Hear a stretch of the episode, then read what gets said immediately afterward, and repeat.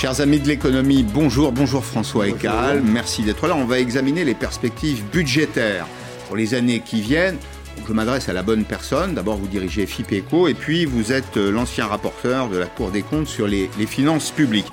On va faire euh, un petit détour par les États-Unis, si vous voulez bien, puisque le, le feuilleton électoral se, poursuit. Euh, la fracture aux États-Unis, la facture en France, ce sera un peu notre euh, le cœur de cette première demi-heure. Alors nous gardons donc un œil sur la situation aux États-Unis, où la présidentielle se joue dans les tout derniers États, dont les résultats ne sont pas encore euh, tout à fait connus. Quel est l'état actuel du décompte? Vous vous posez sans doute la question. Ça n'a pas bougé depuis maintenant quelques heures. C'est 253 grands électeurs pour Joe Biden et 214 pour Donald Trump. Il en faut 270 pour euh, rentrer à la Maison Blanche. Alors que reste-t-il à dépouiller? L'Arizona, l'Arizona, c'est 11 grands électeurs, le Nevada 6, la Géorgie 16 et la Pennsylvanie 20. Juste une question, tiens, sur les États-Unis pour commencer. Euh, François Ecal, s'il est élu euh, président des États-Unis, Joe Biden a prévu un grand plan de 2000 milliards de dollars pour réorienter euh, l'industrie américaine vers l'écologie, le développement durable, enfin pour diffuser un peu partout aux États-Unis un modèle un peu plus vert qu'il ne l'est actuellement. Où pourrait-il trouver cet argent? Puisque c'est aussi la question qu'on se pose en France. Alors d'abord, il faut se méfier de ce genre de chiffres venant des États-Unis parce qu'on calcule pas la même, la même façon en France. Souvent aux États-Unis, c'est des cumuls sur, de dépenses sur plusieurs années, sur un mandat, voire parfois sur dix ans. Donc il faut diviser ça par le nombre d'années. En France, on parle plutôt de dépenses annuelles. Et puis, bah, il faut rapporter ça au PIB aussi, hein, parce que l'économie américaine, elle est euh, six fois plus importante que l'économie française. Après, c'est vrai que, bah, comme en France, on a l'impression qu'aujourd'hui, euh, les milliards tombent de partout et que ça ne pose aucun problème. Euh, Qu'est-ce qui s'est passé dans Ce le qui monde s'est passé dans le monde, c'est que les banques centrales euh, ont complètement changé de politique depuis. Alors, depuis une douzaine d'années, parce qu'en fait ça remonte quand même à la crise Oui. de 2008-2009, Mm. mais ça s'est amplifié énormément depuis quelques mois. C'est-à-dire que depuis voilà depuis quelques mois et donc depuis une dizaine d'années, les banques centrales prêtent aux États euh, à des horizons de plus en plus lointains et pour des quantités de plus en plus massives. Donc aujourd'hui, les États, enfin en tout cas les États riches, les États développés, hein, c'est pas la même chose dans les dans les pays pauvres et émergents, pas Mhm. du tout, mais les États riches peuvent aujourd'hui emprunter auprès de leur banque centrale sans aucune difficulté à des taux d'intérêt qui sont voisins de zéro. Voilà. Donc la question après, c'est est-ce que ceci peut durer in- indéfiniment? On a élevé, si je peux Voilà. utiliser cette expression, des générations de jeunes économistes dans les grandes écoles et dans les facultés à l'idée qu'on ne peut pas dépenser plus que ce que l'on a. Ce que vous êtes en train de me dire, c'est que cette leçon, cette leçon simple d'économie est dépassée. est dépassé. Bah, il y a 12 ans, notamment, parce qu'il y a 12 ans, on n'imaginait pas qu'une banque centrale puisse prêter à un État à plus d'un mois, euh, et encore, euh, parfois c'était interdit. Donc on, on est en effet dans un univers qui est très différent. Euh, après, euh, je ne suis pas sûr que les banques centrales puissent prêter indéfiniment aux États en quantité illimitée pendant une durée infinie. Le- la limite pour, pour toutes les banques centrales, en fait, c'est dans leur mandat, c'est l'inflation. Alors aujourd'hui, il n'y a, pas, de risque, il n'y a pas d'inflation aujourd'hui. Elle était quand même repartie en 2011-2012. Hein, euh, donc euh, après, elle, elle s'est calmée en Europe. Donc, mais aujourd'hui, il n'y en a pas. Il n'y en a probablement pas à l'horizon des deux ou trois prochaines années. Mais à l'horizon de 5 ans ou 10 ans, personne ne peut exclure, surtout quand, à force d'inonder le monde de liquidité et d'augmenter les déficits publics un peu partout, personne ne peut exclure une reprise de l'inflation. À ce moment-là, les banques centrales devront faire marche arrière. Mais, mais ça, c'était un peu la pensée euh, ancienne. C'est-à-dire qu'on soutient la demande. Alors, la demande augmente. ça fait monter les prix. Mais on s'aperçoit qu'en face, il y a des contre-feux extrêmement solides. sûr. D'abord, la concurrence. Oui. Une concurrence terrible sur les marchés aujourd'hui. C'est d'ailleurs un des aspects les plus bénéfiques de la concurrence. C'est que bah, les entreprises se, se livrent des batailles, euh, des compétitions pour savoir qui sera le plus efficace, euh, euh, qui sera le moins cher dans la plupart des cas. Et c'est un très puissant contre-feu, en Oui, fait. mais jusqu'à il y a très peu de temps, le- l'essentiel de cette concurrence, j'exagère un Mm. peu, mais l'essentiel de, la- de cette concurrence, elle venait d'où? Elle venait de Chine, elle venait des pays en développement. Aujourd'hui, nous sommes aussi dans un monde où on vous explique qu'on va relocaliser, qu'on va mettre des barrières mm. protectionnistes partout. Mm. Tout ceci va se traduire par des hausses de prix. Hein. Donc, euh, de ce point de vue-là aussi, nous ne sommes peut-être pas dans le même monde. En fait, un monde sans inflation, c'est un monde total de libre-échange. Dès lors qu'on réintroduit des frictions, des, des, barrières d'entrée... Les prix vont monter. Eh bien, les prix, les prix vont augmenter. Mais est-ce que... Alors, est-ce que c'est forcément une hausse permanente des prix? Parce que l'inflation, c'est pas uniquement une hausse ponctuelle des prix, c'est une hausse permanente des mm. prix. Mais ce qui est passionnant, c'est la, la, question d'après. Ah, refermons les frontières, très bien, ou en tout cas, élevons quelques barrières douanières pour euh, soutenir notre industrie. Euh, si on soutient notre industrie, on va recréer des emplois. Euh, on va probablement pouvoir augmenter les revenus. Enfin, on a soutenu le pouvoir d'achat des consommateurs pendant les 30 ou 40 dernières années.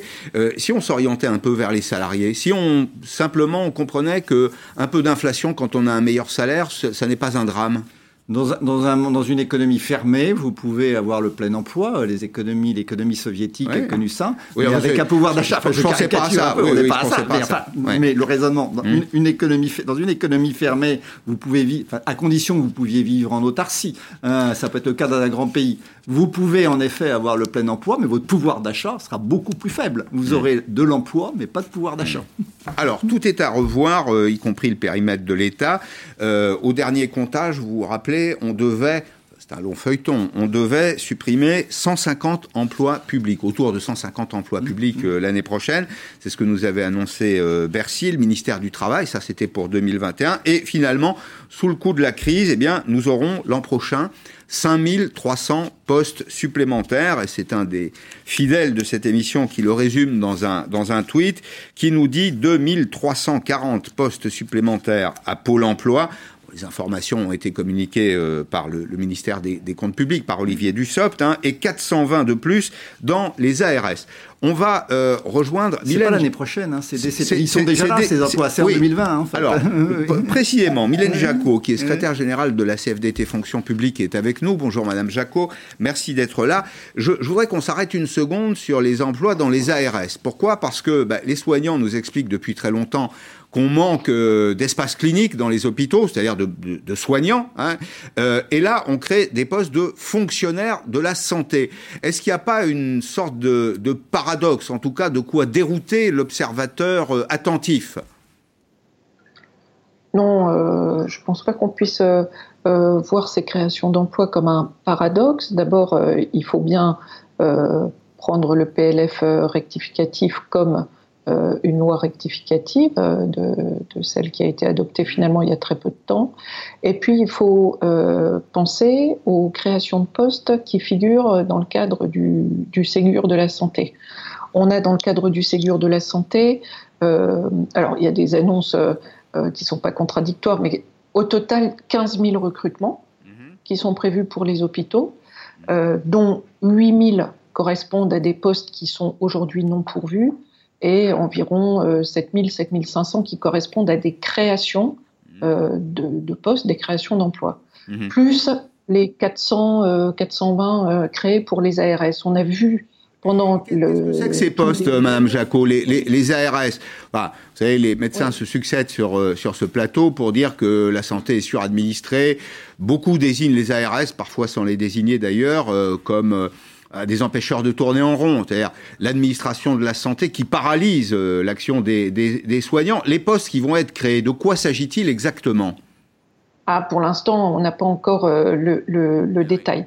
Ce qui est certain, c'est que qu'il puisse y avoir des marges de progrès sur le fonctionnement des ARS et l'organisation du système de soins, tout le monde en est d'accord. Ça faisait également partie des discussions dans le cadre du Ségur. Je pense que là, on est sur un, un travail d'assez longue haleine qui a déjà été entamé, mais qui prendra plusieurs années. Les ARS, elles ont quand même été sous le feu des critiques euh, de part et d'autre, que ce soit euh, du côté des hôpitaux ou que ce soit du côté des collectivités territoriales. Et donc, pour pouvoir mieux répondre notamment à la demande de faire le lien avec les collectivités territoriales, avec la réalité des territoires, on ne voit pas comment tout ça peut se faire, s'améliorer euh, avec les effectifs actuels des ARS. Donc, ces créations d'emplois, elles sont bienvenues. Maintenant, restera à voir effectivement euh, ce à quoi elles, elles euh, sont utiles. Sur, le fond, sur le fond, Madame Jacot, ça, ça renforce ça renforce un, modèle euh, qui euh, produit souvent des anomalies de, fonctionnement. C'est-à-dire qu'on ne change pas le, système, on le renforce en espérant que les mêmes causes ne produiront pas les mêmes effets.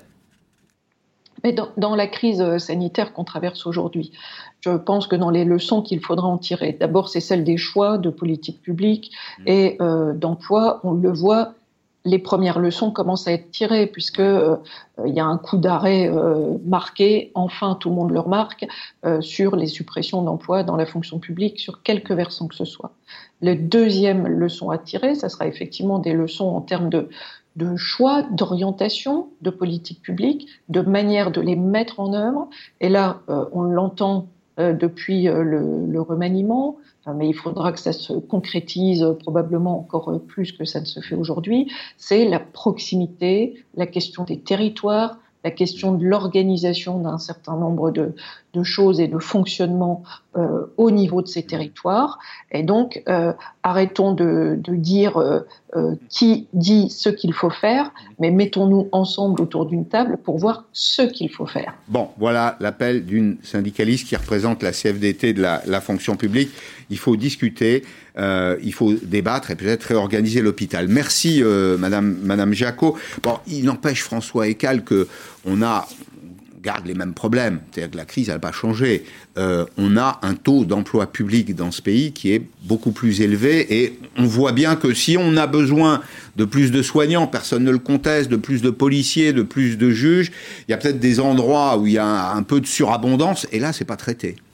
Alors, bon, pour ce qui est des ARS, je crois quand même qu'une bonne partie des emplois qui ont été créés, qui sont des emplois à durée déterminée, l'ont été pour assurer la, le traçage euh, du Covid, c'est-à-dire remonter les clusters, mmh. informer les gens qu'ils avaient été contact avec, etc. C'est de la veille médicale. C'est la veille médicale. donc, ça, donc, je comprends. Après, le problème de fond de plus long terme, hein, qui n'est pas celui de la crise, c'est en effet celui de l'importance de l'emploi public. Moi, j'ai fait, bah, sur le site de FIPECO, j'ai comparé euh, les dépenses public et l'emploi public dans les hôpitaux en France et euh, dans les autres pays européens, c'est en, en, France que nous avons les dépenses publiques les plus élevées et l'emploi public le plus élevé dans les hôpitaux. Mais une des, des particularités hein, de la France, c'est l'importance des emplois administratifs et techniques, mmh. justement. Et puis une autre particularité, ça c'est aussi euh, un, billet que j'ai mis sur le site de FIPECO euh, hier, c'est la, la, la, répartition géographique de ces emplois.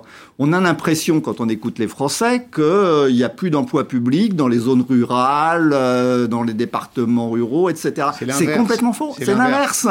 en réalité, ce que montre la répartition géographique des emplois hospitaliers, c'est que c'est dans l'île de France qu'il y en a le moins. Et c'est dans les départements ruraux, dans, sur la diagonale du vide, si vous faites une carte, c'est extraordinaire, c'est sur la diagonale du vide qu'il y a le plus d'emplois par habitant. Donc, il faut expliquer y a un problème. Que la, diagonale du vide. C'est de, de, diagonale qui va alors du nord-est au sud. Des jusqu'aux Pyrénées. jusqu'aux Pyrénées, où en fait la population est la moins dense en France. Mm. Et c'est là aussi où il y a le plus d'emplois hospitaliers. Mm. On trouve le plus d'emplois hospitaliers dans des départements comme l'Allier, par exemple. Bon, qui sont pas des. Mm. Alors en revanche, là où il y en a le moins, c'est dans la petite couronne parisienne. C'est la Seine-Saint-Denis, euh, c'est les Marnes. Est-ce que, est que, le mouvement annoncé par, euh, par Bercy, la mobilité des, des, des fonctionnaires sur le territoire, alors il y a un mouvement de décompression euh, pour certains ministères, ça peut se justifier. Mmh. Ministère de l'économie, des finances notamment, on va décentraliser un certain nombre de services en province. Ça peut transférer de la richesse, hein, ça, ça, crée de l'emploi et de la consommation dans les territoires. Mais est-ce que on a aujourd'hui une vue à peu près claire de euh, euh, des mouvements, des, des migrations, si je puis dire, des migrations intérieures de fonctionnaires qu'il faudrait réaliser pour être peut-être plus à égalité dans les territoires et vaincre vaincre ces paradoxes-là que, que, vous évoquez. C'est dans les métropoles parfois qui manque effectivement du, du, du, personnel et notamment du personnel soignant. Oui, on, on, le, on, le, voit très bien, on le sait très bien, mais le, problème c'est la mobilité des fonctionnaires hein, qui est très faible euh, et qui fait que justement bah, on a trop d'emplois publics à certains endroits et, et pas assez euh, à d'autres. Il, il, y a en effet un problème de, de mobilité, ce qui fait d'ailleurs que lorsque euh, on dit on va transférer en province des, des services centraux Mhm. qui sont aujourd'hui en région parisienne. Mhm. Ça fait des années, ça fait 30 ans hein, qu'on dit ce genre de choses et qu'on fait des délocalisations de, ce genre. Comment ça se passe hein, en général? Ben, On explique aux gens euh, que, qui sont à Paris, qui travaillent à Paris, qui vont devoir aller travailler à Metz. Il y a eu l'INSEE, qui est, qui est allé à Metz par mhm. exemple. Donc on peut prendre cet exemple. Euh, que, disent les gens? Nous, ils disent, nous, on veut bien aller en province parce que nous, on a nos attaches dans le sud, euh, Provence, mhm. etc. Donc là, on veut bien y aller, mais à Metz, on ne veut pas y aller. Euh, donc ils n'y vont pas parce qu'on ne peut pas les y obliger. Et donc on recrute sur place et on garde les agents en région parisienne ou on les affecte à autre chose pour lesquels ils sont beaucoup moins compétents. Mhm. Et ce, ce mouvement-là que vous décrivez, il est toujours en cours?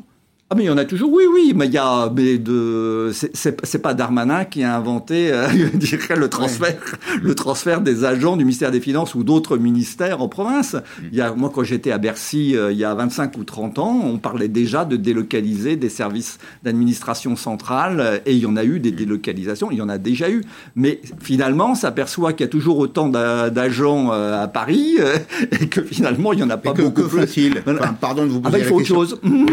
bah, donc, donc il y a des gens qui étaient affectés euh, pour, dans, certains services euh, qui ont été délocalisés. Ben, on leur trouve une autre affectation aux régions parisiennes, mais qui inévitablement euh, bah, correspond moins finalement à leurs compétences. Mais on, et aux besoins d'occupation. Et aux besoins de services publics Et aux besoins de services publics. Bon. Alors, est-ce que nous sommes rentrés dans un nouveau monde? La réponse est oui. je voudrais qu'on essaye d'en définir la géographie et les, contours. Euh, il y a peut-être un effet de gîte là. On a eu le premier confinement, on a beaucoup dépensé. Il y a un deuxième confinement, on dépense à nouveau. Le gouvernement met 20 milliards d'euros sur la table. On l'a décrit euh, hier euh, sur, sur LCI. On va retenir simplement les indices un peu synthétiques. Par exemple, le taux de dépenses publiques vous rappelez que c'est un élément du débat. Taux de dépenses publiques sur PIB, euh, c'était pour 2020 62,5%, ce qui est déjà considérable, avec les nouvelles prévisions. Pourquoi nouvelles prévisions? Parce qu'il y a une deuxième vague de la, de la crise, du confinement, on sera à 64,3%. Puis il y a un deuxième euh, indice synthétique que je voudrais qu'on découvre et qu'on commente, c'est le taux de, de prélèvement. Voilà, vous avez la masse de la richesse créée, combien on prend là-dessus Alors, les prélèvements obligatoires, c'est les impôts, c'est la protection sociale. Ce sera, on, on, tangente quand même vers le 50. Hein, on, tangente vers la moitié, ce qui est mmh. quand même considérable, 45,2%. Euh, Est-ce que tout ça, question très simple, est soutenable? Alors un petit bémol quand même sur le ratio dépenses publiques. Le ratio dépenses c'est un ratio. Oui. Donc numérateur et dénominateur. Donc le ratio dépenses publiques sur PIB, en fait, il augmente énormément en 2020, 20, en 2020 et 2021. Les dépenses augmentent public augmente un peu, mais c'est surtout le PIB qui, qui, se casse la figure. C'est une contraction du dénominateur. Que la surface sur laquelle on sur, sur laquelle on calcule la part de, la, fiscalité ou des dépenses publiques est réduite, et donc, donc le, mécaniquement, le, ratio augmente mécaniquement. Mais normalement, hmm. si le PIB augmente à nouveau en 2021-2022, ce ratio, il va revenir vers euh, alors peut-être pas jusqu'à son niveau de 2019, c'est-à-dire 57. Je pense qu'il va rester plus élevé parce qu'il y a des dépenses qui vont être durables. Mhm. Euh, des dépenses, bah, par exemple en, faveur de la santé, le mhm. Ségur de la santé, c'est du durable. Donc il va, il va revenir quand même en dessous de 60%. Il va peut-être pas revenir aux 57 plus qu'on avait en 2019, mais il va pas en être très loin le ratio de euh, prélèvement obligatoire sur PIB, le taux de prélèvement obligatoire. Ah, alors ça, c'est un peu différent parce que le PIB a diminué, mais les prélèvements obligatoires, hein, si vous changez pas la législation fiscale, ils, augmentent comme le PIB ou ils diminuent comme le PIB. Aujourd'hui, en 2020, les, tous les, les, impôts baissent, les recettes de TVA baissent, les recettes d'impôt sur le revenu baissent. Oui, un, peu, un peu moins, que ce qu'on pensait au mois de juin, mais ils baissent quand même. Et donc le ratio, normalement, le ratio, il, doit euh, de euh, prélèvement obligatoire sur PIB, il devrait pas trop bouger. comment vous expliquez mmh. qu'il y a une faible élasticité euh, des prélèvements obligatoires, alors qu'il y a une élasticité assez forte mmh. Euh, de la part du PIB, puisqu'en mmh. effet, il y a contraction du, PIB. Comment se fait-il que finalement les recettes de TVA soient pas si mauvaises? Comment se fait-il que les recettes d'IS soient pas si mauvaises? Alors, il y a la TIPP qui a la, taxe qui s'appelle maintenant la TICPE, c'est ça? La taxe sur les produits pétroliers qui, va perdre 2 milliards d'euros. Bon, on n'a pas roulé, très bien. Attendez, attention, hein, quand on dit ça, c'est par rapport aux prévisions qu'on faisait en juin dernier. Oui, ça. Qui avait été peut-être probablement beaucoup trop pessimiste. Mm. C'est-à-dire qu'en juin dernier, on avait prévu prévu une, une, perte quand même de plusieurs dizaines de milliards d'impôts. Hmm. On s'aperçoit maintenant que finalement, c'est pas autant. Donc c'est mieux. Mais, mais au total, au total, les, les recettes, euh, quand même, on va perdre quand même par rapport à ce qu'on prévoyait bah, il y a un an, par rapport à ce qu'on prévoyait un an, on, va quand même perdre, il me semble bien, entre 20 et 30 milliards de, recettes fiscales et sociales. Hein. Donc il y a bien une forte baisse. beaucoup plus que ça. Euh, les recettes fiscales, probablement entre 20 et 30, mais il y a, un manque à gagner de prélèvements obligatoires qui est très supérieur en réalité. je pense aux, cotisations sociales qu'on paye sur le, travail, financées par le travail. Ce sera, ce sera beaucoup moins. Euh, donc, Comment vous expliquez Voilà, donc il y a bien une forte baisse qui est un peu, heureusement, pas aussi importante qu'on le pensait en juin Comment on explique ça? Ça veut dire que les, impôts résistent Enfin, que euh, c'est quoi? C'est l'effet du ah soutien à l'économie? Non, non, c'est l'effet de... Les impôts, ils sont, ils sont calculés sur quoi? Les, cotisations sociales, elles sont calculées sur, sur les salaires. La TVA, elle est calculée sur la consommation. Il y a, on ne peut pas consommer depuis le, début de l'année. Il n'y a plus de consommation. Oui, mais enfin, très peu. Il y a eu... les recettes de TVA, elles chutent. Oui, enfin, il y a eu beaucoup moins de consommation en effet, mais il y a une recette de TVA qui est malgré tout euh, raisonnable. Bah, raisonnable. Elle a baissé, voilà. Elle a, baissé, raisonnablement. Elle, a, baissé pas autant qu'on ne le pensait euh, en juin dernier, mais elle, baisse. Elle a baissé hein, mm-hmm. la, recette de terre. Si, si. Alors, un peu, un peu, oui. Alors, 186 milliards d'euros, c'est le coût de la crise. Le gouvernement nous dit 186 milliards d'euros, c'est le coût de la crise. Alors, il y a 86 milliards d'euros de mesures d'aide, il y a 100 milliards de pertes de recettes fiscales mm. et euh, sociales. Et puis, alors, il y a ces chiffres qu'on découvre euh, aujourd'hui. C'est la situation en Europe. Mm. alors, on peut toujours se se comparer et dans certains cas se consoler, si je puis dire, selon la, formule. Euh, voilà, la dette publique en Europe, elle dépasse euh, les 100% du PIB. Alors c'est un indice là à nouveau synthétique, mais on voit qu'il y a des situations qui sont très différenciées. La Grèce n'est pas en bonne santé, l'Italie non plus, l'Espagne, la France. Alors pourquoi d'ailleurs la Commission européenne nous dit 115 alors que c'est 120 C'est simplement un problème de date de calcul? Oui, ça, ce sont les prévisions de la Commission européenne, qui est un peu plus optimiste que le gouvernement français sur la baisse du PIB, en fait, euh, cette année, euh, en 2020, mais elle, a fait ses prévisions, euh, en fait, en théorie, elle a tenu compte du confinement, du de la deuxième vague, etc. Mm. Mais en réalité, euh, en pratique, elle a fait ses prévisions début octobre. Enfin, il y a toujours un certain temps entre le moment où les, ces prévisions sont faites et le mm. moment où elles sont publiées. Donc je pense qu'elle n'a pas totalement intégré euh, ce qui est en train de se passer maintenant. Mais si, si je vous écoute bien, l'endettement, puisque c'est comme mm. ça qu'aujourd'hui on alimente la machine, c'est une fatalité. On ne peut pas faire autrement. Ah ben je crois qu'aujourd'hui, il n'y a, pas d'hésitation à avoir. Euh, il, faut, il faut accepter un déficit public très important et donc mécaniquement un endettement plus important. Euh, il y a, on est face à un incendie, comme le disait Darmanin quand il était ministre des comptes publics. Dans ces cas-là, il ne faut pas compter les seaux d'eau.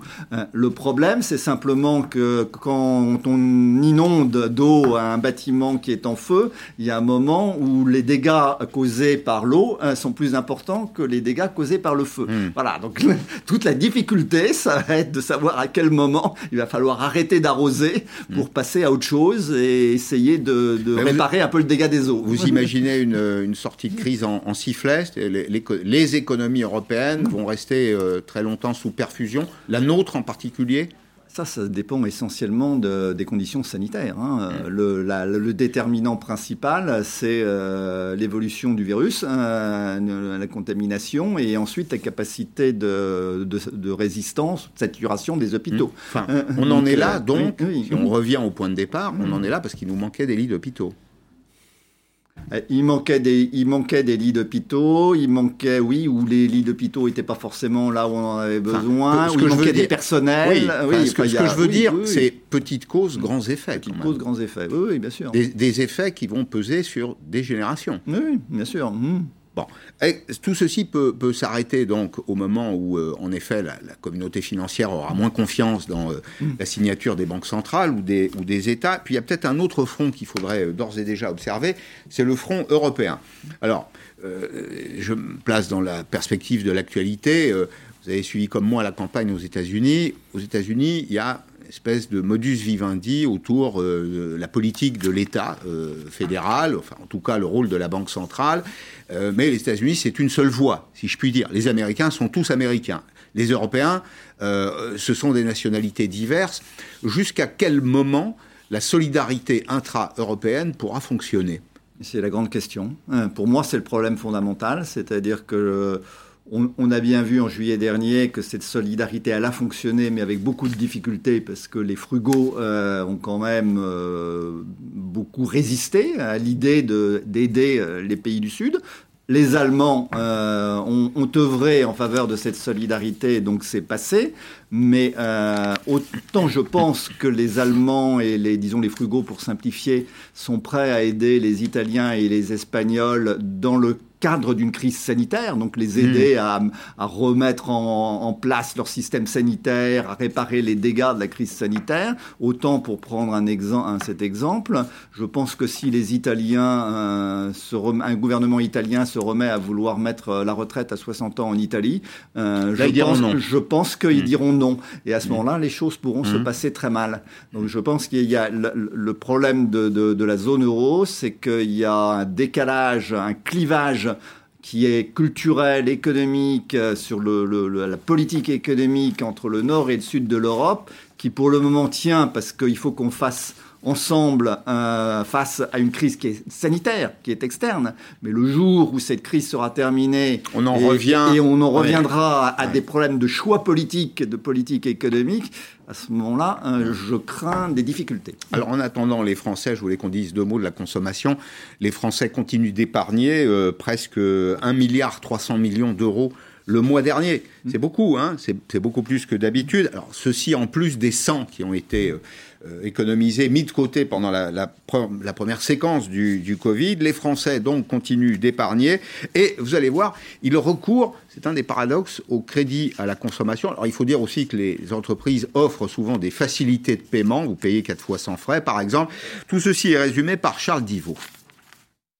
Qui a dit que les Français étaient proches de leur argent? Depuis cet été, la consommation en magasin est repartie à la hausse pour changer de téléphone ou simplement remplacer sa machine à laver. Mais une fois en caisse, de plus en plus ne payent pas le total d'un coup. Ils préfèrent souscrire un crédit à la consommation. Au lieu de, perdre tout le montant que, que j'ai à engager en une seule fois, je préfère euh, l'échelonner sur euh, plusieurs mois. En plus, en ce moment, c'est compliqué, hein, vous savez, au niveau des, salaires qui n'augmentent pas. Et, euh, et, ça facilite en fait le pouvoir acheter un produit. Au point qu'un Français sur quatre a déjà souscrit un tel crédit. Choix paradoxal alors que nous n'avons jamais autant épargné. Près de 26 milliards d'euros depuis janvier sur les livrets A. Pourquoi alors s'endetter? Vous avez euh, des Français plutôt aisés qui vont, euh, par stratégie financière, plutôt profiter des taux bas qui sont sur le marché et laisser leur épargne peut-être fructifier à des taux, à des taux intéressants. Et puis de l'autre côté, on avoir des Français qui vont souscrire à des crédits, mais des crédits euh, plutôt des petits montants notamment sur des sites de e-commerce qui proposent tous des facilités de paiement. Le crédit, préféré donc pour les dépenses non indispensables, l'argent épargné, conservé en cas de tracas du quotidien ou de problèmes de santé.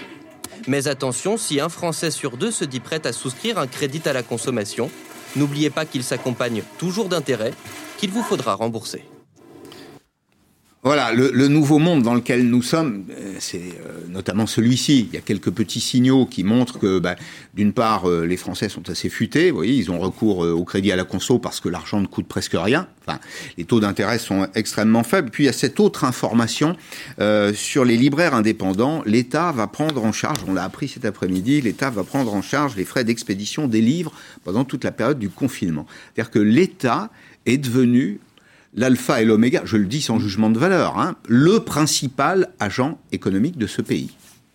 Oui, et alors moi j'ai une critique beaucoup plus globale sur les mesures qui sont prises en faveur des entreprises, que ce soit les libraires ou toutes les autres mmh. entreprises depuis déjà quelques mois.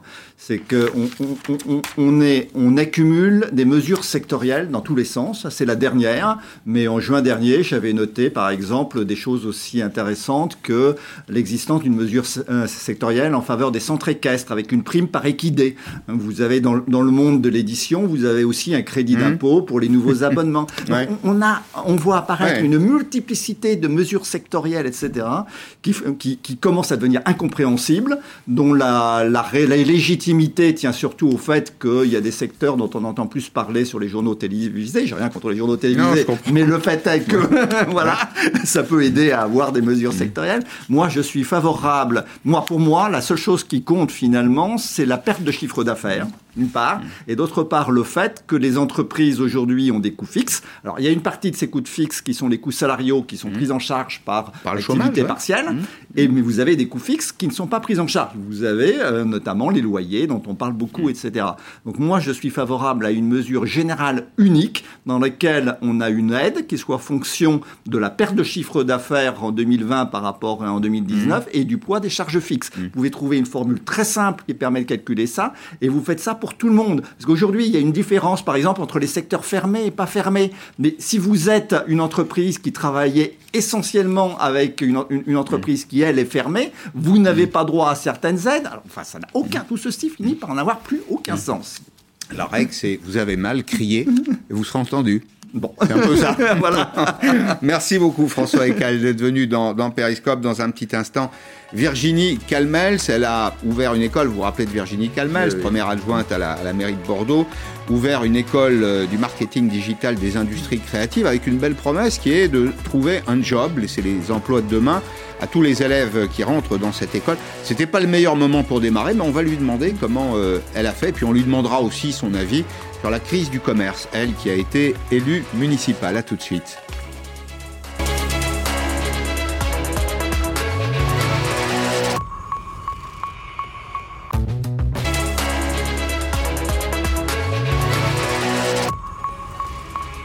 Bonjour Virginie Calmels. Bonjour Pascal. Merci d'être là. Vous avez fondé euh, l'école Futurae. C'est une école de marketing digital euh, dédiée aux industries créatives. Et votre ambition, si j'ai bien compris, c'est de produire aujourd'hui les emplois de demain. Alors, c'est les- la formation aux métiers d'avenir, avec un, un modèle qui est un peu particulier, puisque c'est c'est une école qui, euh, dans laquelle les enseignants sont aussi des gens du terrain. C'est ça, c'est des dirigeants Absolument. d'entreprise, des hauts cadres. et donc, il y a des masterclass avec des personnalités qui ont euh, réussi, qui sont connues en tout cas pour avoir euh, réussi. C'était votre rentrée cette année. Vous étiez venu nous présenter le projet. Vous deviez rentrer au début du mois d'octobre, c'est C'est ça, ça, Et la rentrée a eu lieu le 5 octobre. boum, le rideau tombe. Comment vous avez fait? Alors déjà le 5 octobre, on Oui. a eu la chance de pouvoir faire une vraie rentrée Oui. en présentiel. Mhm. Ce qui est quand même important, c'est qu'heureusement ce confinement n'est arrivé qu'après plusieurs semaines où ils avaient eu le temps de se connaître et de euh, se familiariser avec l'école et avec euh, les intervenants. Mais effectivement, comme vous dites, boum, parce que c'est quand Oui. même un, un événement Mhm. qui euh, n'est pas neutre hein, pour cette jeunesse qui est en train de faire ses études ou qui arrive sur le marché du travail. C'est ce confinement qui est ce Covid qui vient plomber d'abord euh, l'ambiance générale, mais qui vient aussi bouleverser euh, les modes de fonctionnement de toutes les entreprises et d'une école en particulier. Alors, vous êtes connu pour avoir dirigé des entreprises, pour avoir été la, la première adjointe d'Alain Juppé à la mairie de Bordeaux. Femme d'entreprise, peux dire d'abord femme d'entreprise, Ah oui. ensuite élue. Hein Oui. c'est plutôt votre ADN, c'est Je ça considère que je suis une femme d'entreprise qui s'est engagée en politique, mais pas vraiment une femme politique. Bon, très bien. Quel va être le rôle des entreprises? Quel est déjà le rôle des entreprises dans les, les transitions là qui, qui s'amorcent? On va parler télétravail, on va parler commerce là dans le, le quart d'heure qui est devant nous. Mais on voit bien que euh, rien ne se fera sans les entreprises. Bah, bien sûr, Pascal Perry, vous avez raison. C'est d'abord, c'est les entreprises qui sont venues à la rescousse. Quand il y a autant une crise aussi majeure que celle qu'on a pu vivre euh, au mois de mars et, et qui aujourd'hui euh, se poursuit, c'est les entreprises qui ont fait face. Rappelons-nous le scandale des masques. C'est les entreprises et, euh, Mm. qui ont finalement derrière géré l'approvisionnement. Et, et de ce point de vue-là, pour moi, s'il y a une mauvaise décision, si je devais en citer une, ça a été la réquisition la réquisition des masques, parce qu'en fait, on a freiné l'approvisionnement. Et c'est Mm. une façon, de, pour moi, que l'État a nié le rôle des entreprises. Les entreprises privées dans notre pays, pour beaucoup d'entre elles, la- l'Asie, la Chine notamment, sont des, des vrais clients, des vrais débouchés, et surtout, il y a des vrais partenariats.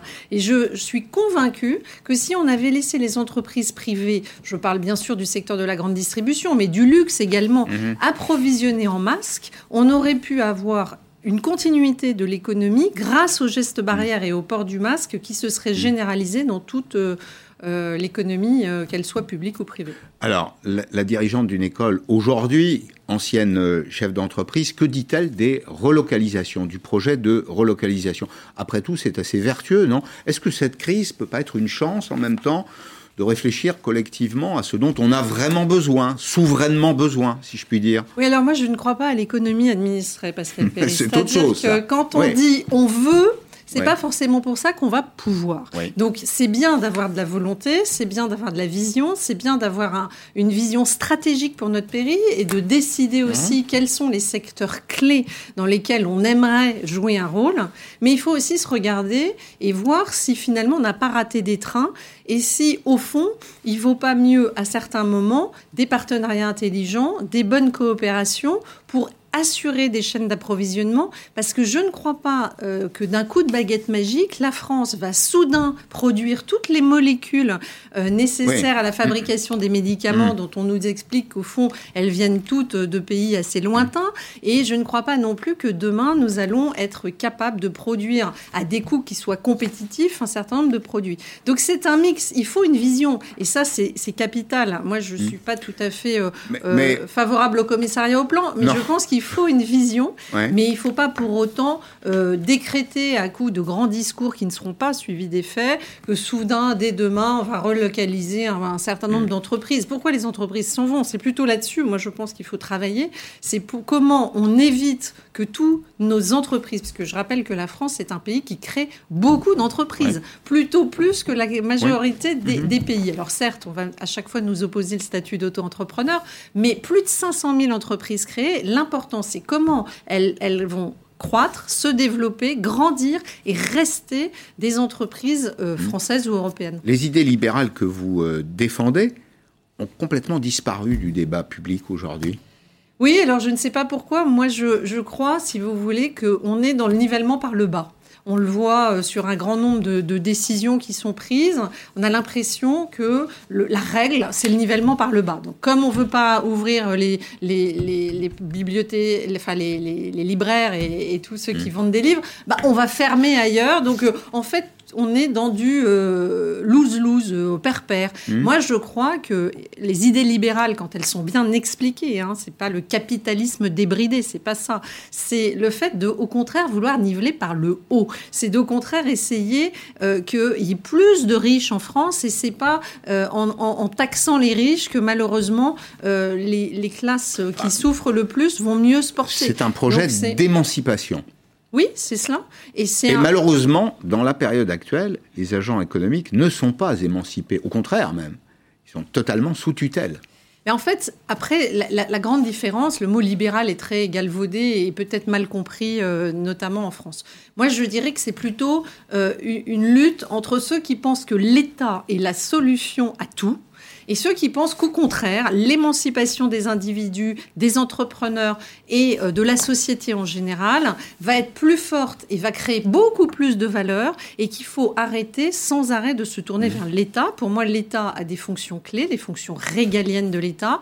On a besoin que l'État nous protège et c'est sa première mission et euh, on peut dire peut-être qu'il a failli en la matière. Donc plutôt hmm. mettons des moyens là, la justice, la police, la sécurité, la lutte contre le terrorisme. Ça, c'est vraiment le rôle de l'État et personne d'autre ne va se substituer à l'État pour cela.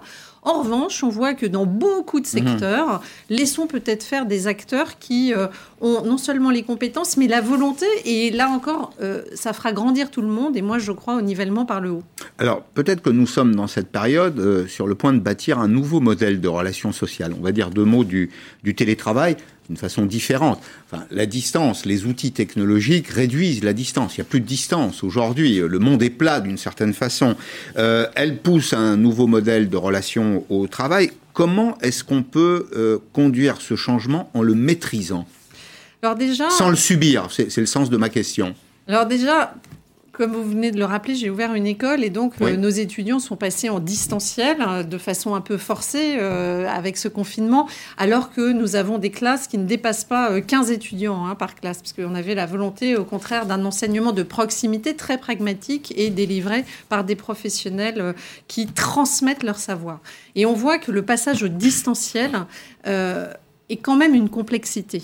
Pour des jeunes qui sont en master, qui sont un peu plus âgés, on va dire que globalement, ils arrivent assez bien à s'autogérer, ça pose moins de problèmes. Mais pour des bachelors qui sont juste sortis du baccalauréat, d'un environnement, quand même, ils sortent du lycée, d'un environnement qui était euh, on est très, voilà, qui était quand même, qui était quand même, euh, voilà, très, très, très suivi. Passer brutalement au fait de tout avoir en distanciel, d'abord, c'est la Mm. perte de repères sociaux. Il ne faut pas oublier que nos jeunes, ils ont aussi besoin d'avoir une vie amicale, sociale. C'est le fait de se retrouver souvent euh, esselés dans une chambre d'étudiants, dans un petit euh, euh, espace. Et c'est une autre façon d'apprendre qui est quand même une limite. C'est pour ça que moi, je pense euh, vraiment, et je sais que d'autres ne partagent pas ce point de vue, je pense que le présentiel dans la formation est quelque chose de vraiment clé et qu'il faudra continuer dans le présentiel quand, évidemment, les conditions sanitaires nous le permettront. Peut-être dans le travail aussi, et là on croise un autre débat qui est un débat politique. Euh, La semaine dernière, au grand jury euh, LCI euh, RTL le, le Figaro, Elisabeth Borne disait le télétravail c'est plus une option. Mais vous allez voir à travers ce, ce reportage que les Français n'écoutent pas nécessairement la parole publique. En tout cas, ils ont du mal à, à y adhérer. Euh, ils ne la prennent pas pour une parole d'évangile. Entreprises et salariés, je parle bien du télétravail, résistent aujourd'hui avec souvent de vraies raisons, comme l'explique Pierre Galassio. Depuis lundi, vous êtes des dizaines à nous envoyer des messages de ce type sur notre site lci.fr. Aujourd'hui, le télétravail n'est pas accepté par la direction sans motif valable. Nous n'avons pas le choix, nous pouvons faire du télétravail, mais la hiérarchie ne le souhaite pas. Des messages de chargés de recrutement, de conseillers en assurance ou en banque que nous avons pu joindre. Vous, avez demandé, vous, du télétravail? On a, on, a, on a même pas eu l'occasion en fait. On a reçu un mail qui nous a dit textuellement qu'il n'y aurait pas de télétravail. Une situation qui serait identique dans de nombreuses agences. Il n'est pas question qu'il y ait de télétravail pendant cette deuxième vague. C'est ce que vous a dit la direction. Ah oui, Des salariés qui demandent du télétravail et d'autres qui n'en veulent pas. Dans cette entreprise de conception de montres et d'accessoires de mode, seuls deux employés sur huit travaillent à distance. Moi, je l'ai pas demandé parce que voilà, euh, j'habite à Paris et que j'ai pas forcément envie de rester chez moi toute la journée. euh. Après, oui, le télétravail, par exemple, deux jours par semaine ou et venir trois jours au bureau, c'est- ça, ça peut être bien. euh. Et actuellement, vous faites combien? Pour l'instant, bon, on est en, en période donc de sélection de produits, donc euh, pour l'instant, on n'en fait pas. On peut pas. Le télétravail, 5 jours sur 5, quand vous entendez ça, pour vous, est-ce que c'est possible ou impossible? Pour la comptable, oui. Je suis pas opposé au télétravail dans une certaine euh, mesure. Euh, bon, ce qui est certain, c'est que on est une société créative. Et si les gens sont séparés, tous séparés, ça marche pas. Le gouvernement a beau inciter au télétravail dans le protocole national sanitaire, il ne peut en réalité pas obliger un employeur à le mettre en place. Il n'y a pas de texte qui impose à l'employeur le télétravail. Donc ça repose uniquement sur la crainte d'un contrôle de l'inspection du travail qui considérerait que le télétravail dans leur situation était impératif pour respecter l'obligation de santé sécurité. Un refus de télétravail pourrait donc être considéré comme une faute de l'employeur en cas de litige avec un salarié, au même titre que l'absence de masque ou de gel hydroalcoolique dans l'entreprise. Voilà, ce reportage, il montre que l'entreprise, c'est un lieu où on produit des richesses, mais c'est un lieu humain aussi, où il y a des, des rencontres. Enfin, c'est c'est incarné le, le travail. Il y a un autre lieu qui est important, c'est le commerce, comme première adjointe de la ville de Bordeaux, qui est une ville très commerçante. Ancienne, ancienne. Ancienne, ancienne, première. Non, vous avez raison de me le rappeler, c'est vrai. Euh, euh, vous, vous êtes sensible à ces, à ces questions-là. Vous pensez qu'il y a un vrai risque sur le commerce en France avec les mesures qui sont prises là actuellement? Écoutez, je crois que les Français, et moi la première, on n'y comprend plus rien. Voilà. Le problème, c'est qu'on a l'impression qu'on n'est pas dans la cohérence. Et pour, euh, pour, pour obéir, entre guillemets, à des ordres, il faut quand même, à un moment donné, qu'on ait le sentiment qu'ils ne sont pas idiots ou pas incohérents ou qu'ils fondé. Mais je Et là, précise ma sur question. le commerce, Qu'est- Qu'est-ce qui ne va pas? C'est les Français ou c'est les directives quelles soient? je ne crois pas que les Français dans leur ensemble soient des imbéciles. Je crois Non, que malheureusement, je crois pas non plus, hein. malheureusement, Ouais. quand on a des directives qui sont incohérentes ou quand Mm. justement on ne parvient pas à comprendre leur légitimité, forcément Mm. on les questionne. Et c'est pas pour aller contre, c'est pas de la politique ça. C'est simplement qu'à un moment donné, moi il y a des choses que je ne comprends pas. Par exemple, j'ai entendu que les grandes surfaces étaient prêtes à ouvrir gratuitement, à accueillir des commerçants, des petits commerces dans, en leur sein pour justement leur permettre de continuer. Alors, on peut parler de la digitalisation des petits commerces, et ça, c'est un sujet majeur. Comment les aider à aussi eux-mêmes franchir le cap euh, de, de ce fameux e-commerce qui est montré du doigt, mais qui va continuer à se développer. Donc, il faut qu'on arrête de faire les autruches, de se mettre la tête dans le ça va continuer à se développer. Et oui, aidons nos petits commerces à se développer en la matière. Et surtout, pourquoi avoir refusé que les grandes surfaces qui tendaient la main aux petits commerces puissent accueillir au contraire les Mmh. produits de ces petits commerces Donc, on marche sur la tête. Et le fait de dire qu'un pyjama euh, en taille 2 ans va pouvoir être ça. vendu, Mmh. mais pas un pyjama en taille 3 Oui. ans, les Français dans leur ensemble, parce qu'ils manquent du bon sens, Mmh. ne comprennent pas. Et quand on comprend pas, bah, on a du mal à adhérer. Bien, on marche sur la tête, mais on va repartir euh, sur nos deux jambes. Merci beaucoup d'être venu Merci, euh, aujourd'hui dans, dans Périscope. Arlette Chabot dans un instant. À demain, 16h en direct sur LCI.